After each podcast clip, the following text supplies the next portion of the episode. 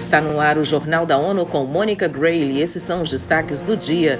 Alto Comissário de Direitos Humanos diz que vai ampliar presença do escritório no Brasil e em Moçambique. Nações Unidas realizam conferência de doadores para Sudão e região.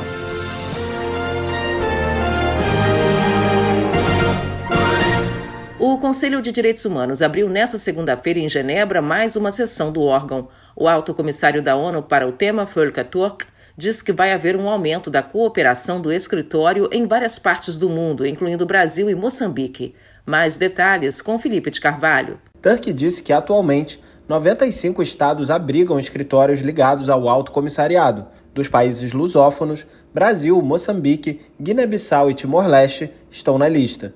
Ele afirmou que, num contexto de conflitos acirrados e ameaças à humanidade, os países precisam interagir de forma construtiva com o ecossistema internacional de mecanismos de direitos humanos. In Brazil, in Central Asia, in Ecuador, in Kenya, in Mozambique, the United States. O alto comissário disse que gostaria de aumentar o engajamento com o Brasil, Ásia Central, Equador, Quênia, Moçambique e Estados Unidos, bem como na região do Caribe. Da ONU News em Nova York, Felipe de Carvalho. A sessão do Conselho de Direitos Humanos vai até 14 de julho.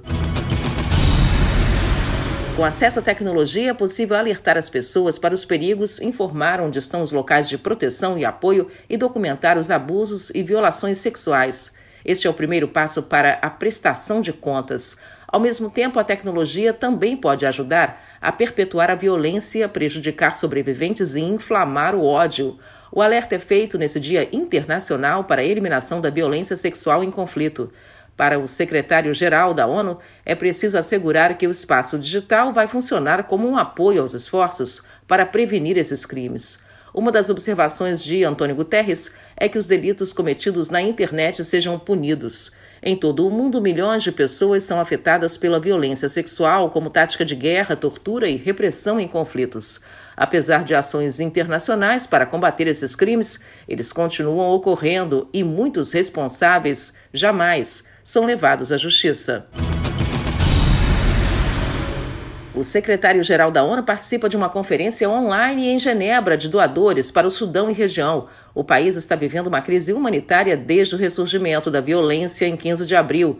Eleutério Guevani tem mais informações. Menos de 17% do valor já foram assegurados, alertou o secretário-geral. Em discurso virtual aos participantes, António Guterres fez o apelo em favor da contribuição internacional para auxílio humanitário e apoio essencial aos que vivem em condições mais difíceis e perigosas.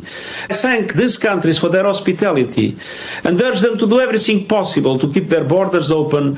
Guterres agradeceu a hospitalidade das nações vizinhas, mas pediu que se faça todo o possível para manter fronteiras abertas. Da ONU News em Nova York, Eleutério Gavan. A ONU está pedindo o fim imediato dos combates no Sudão. A Semana de Ação contra Minas acontece deste 19 de junho ao dia 23 na sede das Nações Unidas em Genebra, na Suíça. Vamos a mais detalhes com Mayra Lopes. A diretora de políticas do Serviço de Ação contra Minas das Nações Unidas falou à ONU News sobre o trabalho para eliminar a ameaça representada pelos explosivos em mais de 30 países. Abigail Hartley expressou tristeza pelos 27 jovens mortos na última semana na região de Lower Shabelle, no sul da Somália. O grupo foi atingido por artilharia não detonada. 27 people were killed, the majority of whom were children. Is a daily reminder for all of us working in the sector of how important our work is.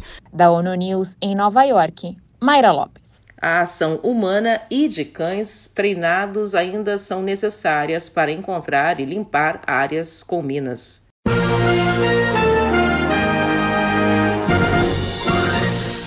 Este foi o Jornal da ONU. Mais informações na nossa página news.un.org/pt e nas nossas redes sociais. Siga a gente no Twitter, arroba ONU News.